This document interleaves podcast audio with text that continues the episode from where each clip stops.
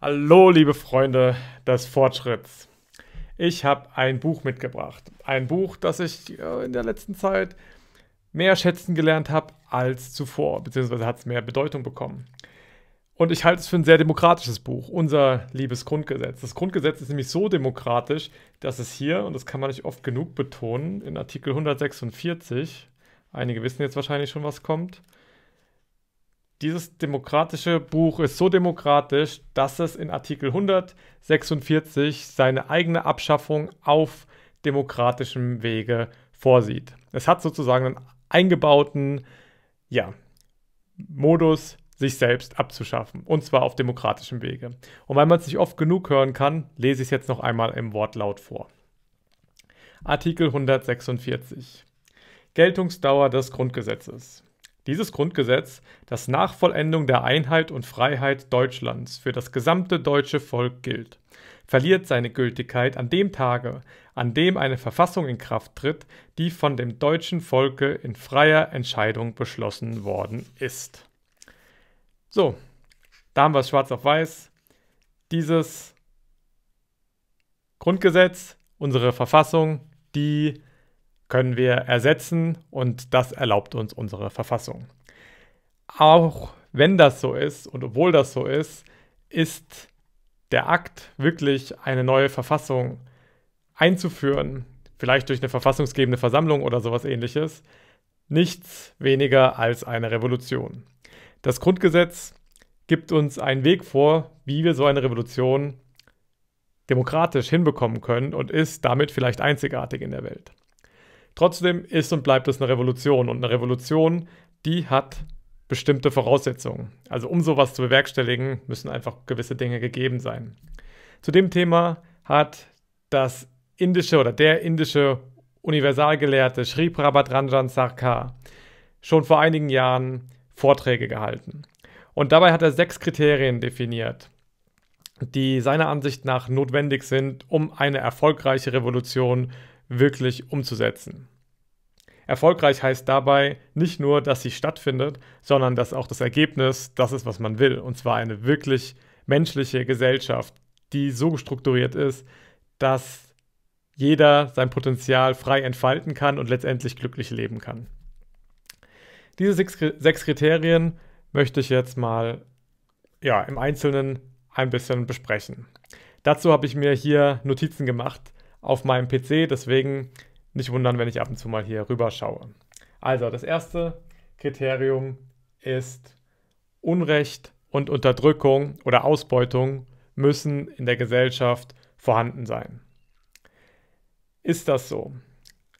Ich denke, da können wir einen Haken hinten dran hängen. Schon vor der Corona-Krise war das problematisch. Vor allem, wenn wir den globalen Kontext ansehen.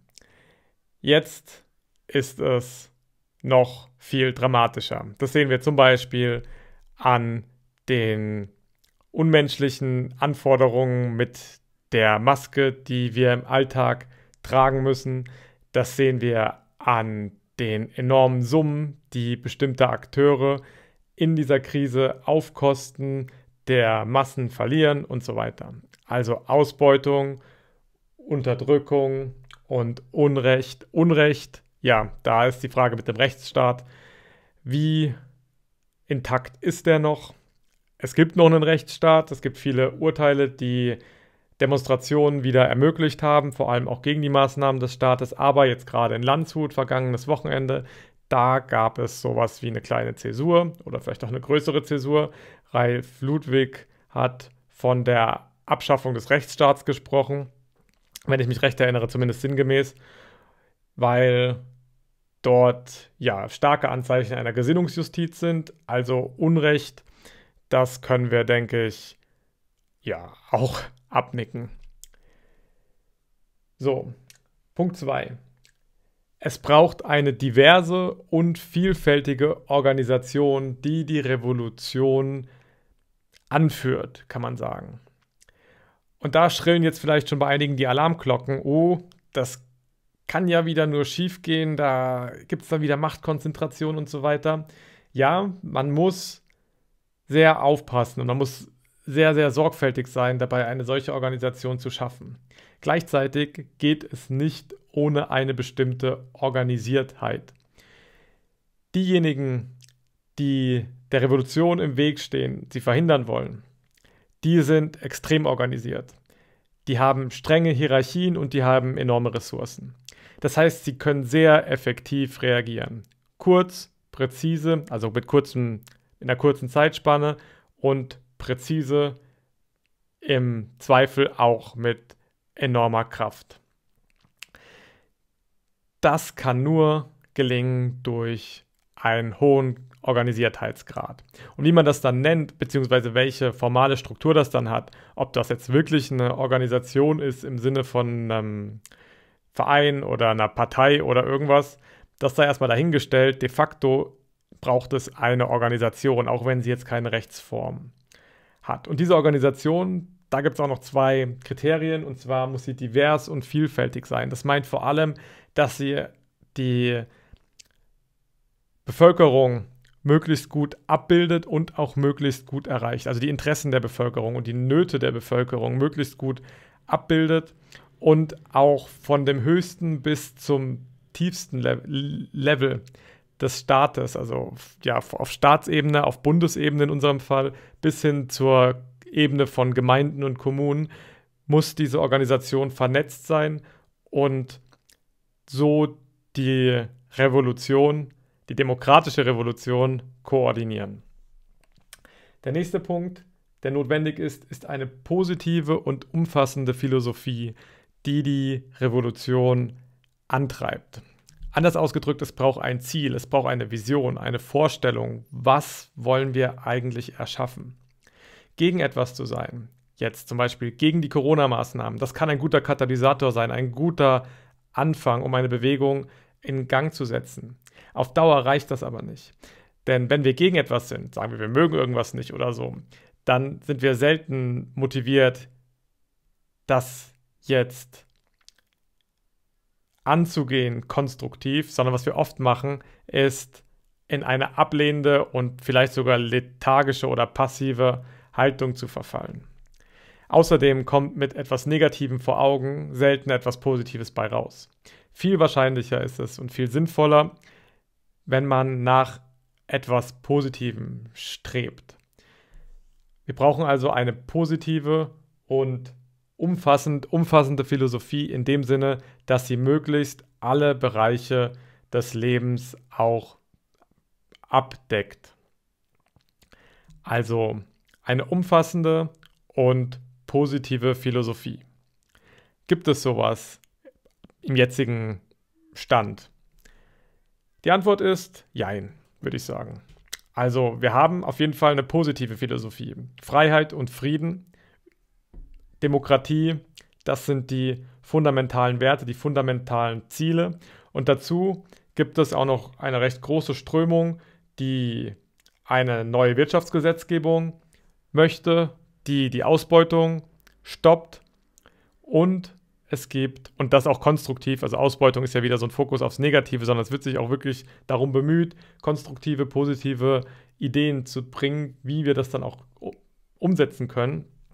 Und dann, ganz wichtig, die Spiritualität, also das Streben nach der Entfaltung des eigenen Bewusstseins und das Verständnis darüber, dass wahre Zufriedenheit aus einem selber kommt und nicht von außen, das hat einen ganz schön festen Platz in der Protestbewegung gegen, jetzt habe ich es auch wieder gesagt, da fällt man leicht rein, gegen die Corona-Maßnahmen oder für Freiheit und Frieden. Also, hier gibt es noch ein bisschen Ausbaubedarf vielleicht, weil einfach ähm, Freiheit und Frieden sehr abstrakt ist und noch sehr schwer umzusetzen ist in etwas Konkretes. Allein schon Freiheit zu definieren und solche Fragen, da, ähm, da wird es schwierig und auch das Ganze auf alle Lebensbereiche, möglichst alle Lebensbereiche auszudehnen, ist noch eine Herausforderung. Aber was da ist, sind sehr, sehr gute und vor allem auch positive Ansätze, die in der Zukunft ja, sich so weiterentwickeln können, dass dieses Kriterium dann erfüllt sein wird. Viertens braucht es aktive Freiwillige. Es gibt ein Wort, das ist sehr, sehr, sehr aufgeladen dafür. Das heißt Kader. Es gibt Parteikader. Das ist ein Wort, das wird oft auch so mit dem Sozialistischen irgendwie in Verbindung gebracht. Es bedeutet aber letztendlich, so wie es ähm, Pia Sakar oder Sri Prabhadranjan Sakar meint, Personen, die wirklich gewidmet sind, die bereit sind, selber viel Aufwand zu betreiben. Und man kann auch sagen, ja, sich wirklich aufzuopfern für den Fortschritt und für das Gelingen der Revolution. Ohne solche Leute mangelt es einfach an Manpower. Auch hier müssen wir uns wieder vergegenwärtigen, mit was wir es zu tun haben, was wir überkommen wollen. Es geht um ein System, das über so viele Ressourcen verfügt, dass es zwar nicht unbedingt, vielleicht ja, aber nicht unbedingt viele sehr gewidmete Mithelfer oder Unterstützer hat, aber es hat die Möglichkeit, sie zu kaufen und zu bezahlen. Wir haben es also mit einer rein zahlenmäßig sehr, sehr breiten und großen ähm, Struktur zu tun, die wir überkommen wollen. Das braucht von unserer Seite auch wieder zumindest einiges an Manpower, sagt man auf Englischen. Das Deutsche wäre vielleicht Arbeitskraft oder an Unterstützern oder eben das alte Wort, was ein bisschen in Verruf gekommen ist, Kader. Solche Kader, die oder solche ja, aktiven Freiwilligen, wie ich es hier aufgeschrieben habe, die gibt es bei uns in der Bewegung. Da sehe ich einerseits das Team von dem demokratischen Widerstand, also es sind jetzt nur ein paar Beispiele, als ähm, bekanntes Beispiel. Andererseits natürlich auch das Querdenken 711-Team um Michael Ballweg, aber auch die vielen anderen kleineren und größeren Gruppen in ganz Deutschland, die regelmäßig seit Wochen und Monaten Proteste, Demonstrationen und ähnliches organisieren, die sehe ich. Und da sehe ich auch eine Widmung, die dem entspricht, dem Spirit, dem Geist entspricht, der hier gemeint ist. Also hier können wir, denke ich, zumindest schon mal einen kleinen Haken dran setzen, wie viele ja, Kader, wie viele Freiwillige am Ende tatsächlich nötig sind, das ist natürlich eine Frage, die ist ein bisschen schwer zu beantworten. Ist es jetzt schon erreicht oder nicht? Aber auf jeden Fall gibt es sie. Sie sind gut organisiert und das ist schon mal ein sehr gutes Zeichen. Wir sind ja auch noch wirklich ganz am Anfang, denke ich. Vielleicht auch schon weiter, das wäre natürlich schön, aber noch relativ am Anfang dieser Bewegung und dieser Entwicklung. So, Punkt 5 ist ganz wichtig aus meiner Sicht und auch ähm, Pia Sakar betont das immer wieder. Die Notwendigkeit von wohlwollenden und kompetenten Führenden. Es braucht also Personen, Menschen, die in der Lage sind und willens sind, die Gesellschaft zu führen, anzuleiten, in eine Richtung, die wirklich dem Wohle aller dient. Das ist eine Fähigkeit oder dazu sind Fähigkeiten notwendig, die man lernen kann. So ähnlich wie man bei einer Ausbildung zum Elektriker lernen kann, mit Strom so umzugehen oder mit, dem, mit der ähm, Verlegung von Stromkabeln etc. so umzugehen, dass es ungefährlich ist und auch funktioniert. So ähnlich wie man das in vielen anderen Ausle Ausbildungsberufen lernen kann und auch muss, um es überhaupt ausüben zu dürfen. Zum Beispiel auch im Kranken, ähm, Pflegerbereich, also im Gesundheitsbereich und so weiter. Genauso kann man auch zumindest einige, wenn nicht alle der Kompetenzen und Fähigkeiten, die man als Politiker braucht, vor allem als führender Politiker, lernen, spezifisch lernen. Dazu muss man sich aber Zeit nehmen.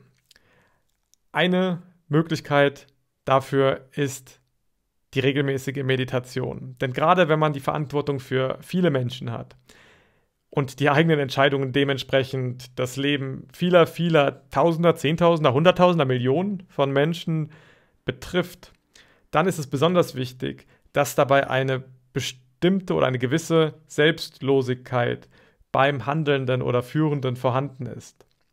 Ohne diese Selbstlosigkeit ist es nämlich von vornherein schon unwahrscheinlicher, dass die Politik unbefangen ist von Eigeninteressen.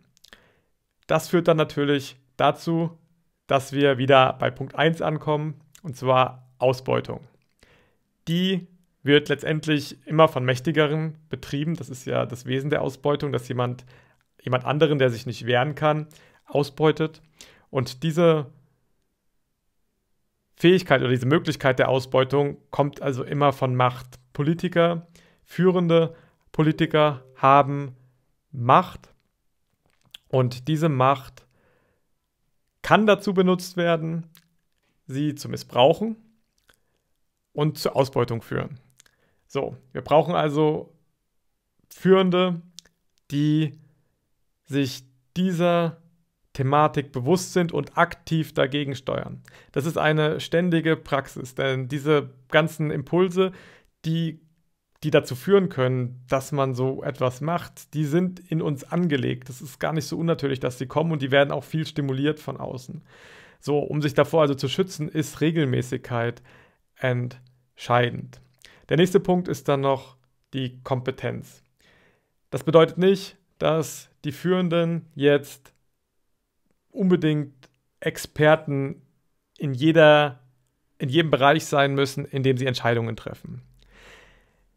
Dass Bankkaufmänner Gesundheitsministerien leiten, ist trotzdem nicht ideal, aber es geht mehr darum, dass man wirklich die Kompetenz hat, die, die Informationen zu finden, auch mit Hilfe, also im Zweifel die Experten fragen, unabhängige Experten und wenn die sich uneinig sind, auch beide Seiten anhören, Fakten selber checken, abwiegen, evidenzbasiert handeln.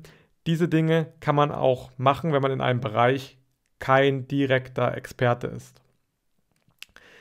Es braucht also Personen, die bereit sind, für ihre eigene für ihren eigenen Altruismus, für ihre eigene Selbstlosigkeit zu arbeiten, die zu trainieren, so wie, wie man an Muskel trainieren kann. Das ist wirklich nicht so unterschiedlich. Das effektiv oder aktiv vielmehr zu trainieren und gleichzeitig auch darin geschult sind, Entscheidungen auf möglichst solider und rationaler Grundlage zu treffen. Rationales Denken ist da noch ein weiteres Schlagwort, auf das ich jetzt nicht weiter eingehen werde. Denn wir kommen zum sechsten Punkt. Sechstens und letztens braucht es noch eine Strategie basierend auf einem festen moralischen Fundament und ganzheitlichen Werten. Warum ist das so wichtig? Warum muss die revolutionäre Strategie moralisch auf einem festen Fundament stehen und auf ganzheitlichen Werten beruhen? Also ganzheitliche Werte, damit meinen wir, sagen wir auch im Neohumanismus, universalistische Werte.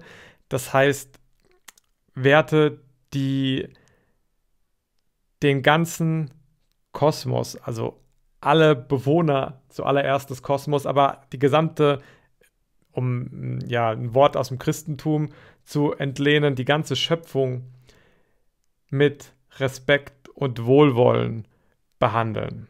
Das ist mit ganzheitlichen Werten gemeint. Also ein, eine ganzheitliche Perspektive, die die Folgen für alle Aspekte der Existenz mit berücksichtigt. Also eine Strategie, wir brauchen eine Strategie laut Sarkar, die so eine ganzheitliche Grundlage hat und auch ein moralisches Fundament. Warum? Wenn das nicht der Fall ist, sagen wir, die Logik führt die Revolution an, dass der Zweck die Mittel heiligt. Und vielleicht auch sehr stark.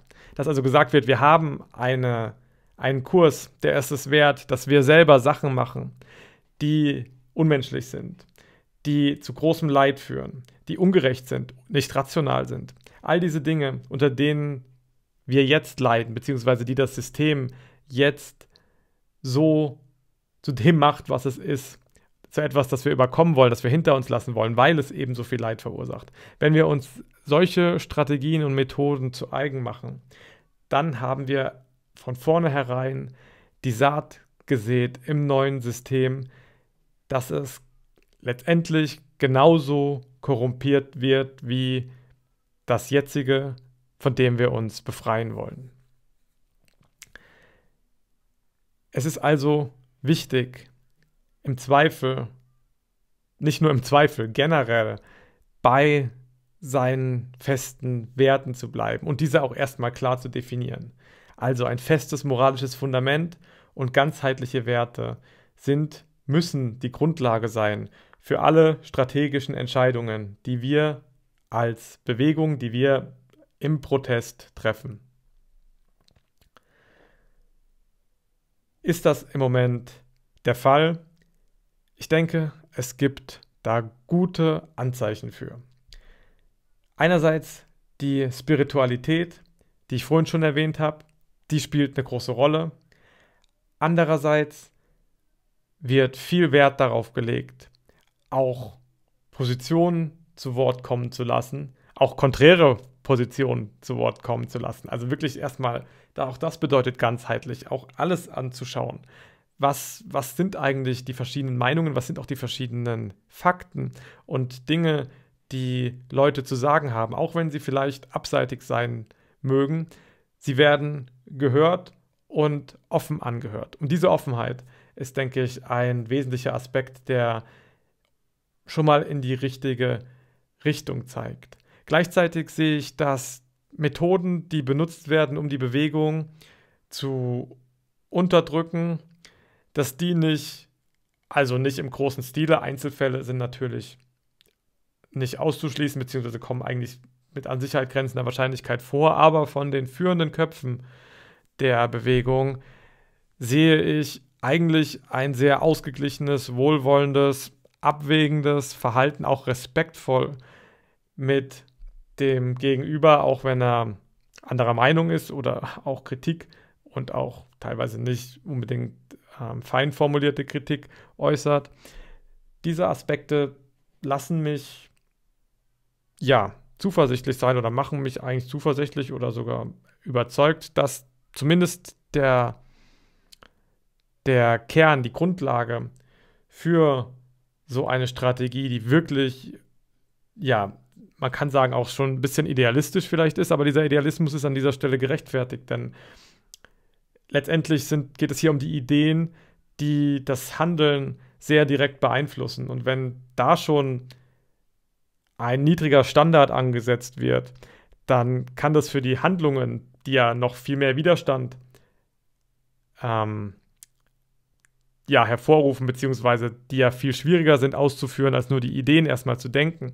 Bei der Umsetzung der Ideen kommt es ja dann zu Problemen, zu unerwarteten Dingen, zu Schwierigkeiten und man ist viel eher geneigt, noch seinen Standard zu senken. Aber schon bei den Ideen, da muss es, also wenn schon die Ideen einen niedrigeren Standard haben, dann kann das ja für die Ausführung der Ideen nichts Positives bedeuten. Und damit machen wir uns letztendlich unseren eigenen Erfolg von vornherein kaputt. Selbst wenn wir technisch ähm, gewinnen würden und eine verfassungsgebende Versammlung einberufen würden und so weiter, was alles kommen wird, davon bin ich sehr überzeugt. Wann ist die andere Frage, aber das ähm, werden wir alles noch erleben, denke ich.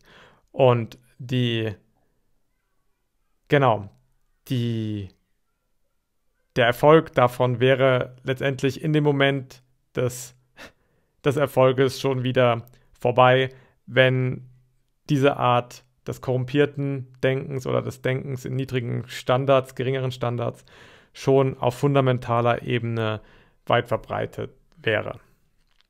So, das waren jetzt sechs Punkte, wie wir zur Revolution, zur demokratischen Revolution kommen können, mithilfe dieses wunderbaren Werkes der Demokratie, indem wir die vielleicht demokratischste Verfassung der Welt nutzen und das eingebaute Gesetz, das es ermöglicht, sie auf demokratischem Wege sogar auch noch abzuschaffen. Wenn wir das nutzen, uns darauf beziehen und dabei die Punkte von Pierre Sakar, die ich hier gerade vorgestellt habe, berücksichtigen, dann können wir, werden wir eine Gesellschaft bauen, die wirklich jedem und jeder ermöglicht, glücklich zu sein und sich frei zu entfalten. Vielen Dank fürs Zusehen und bis zum nächsten Mal.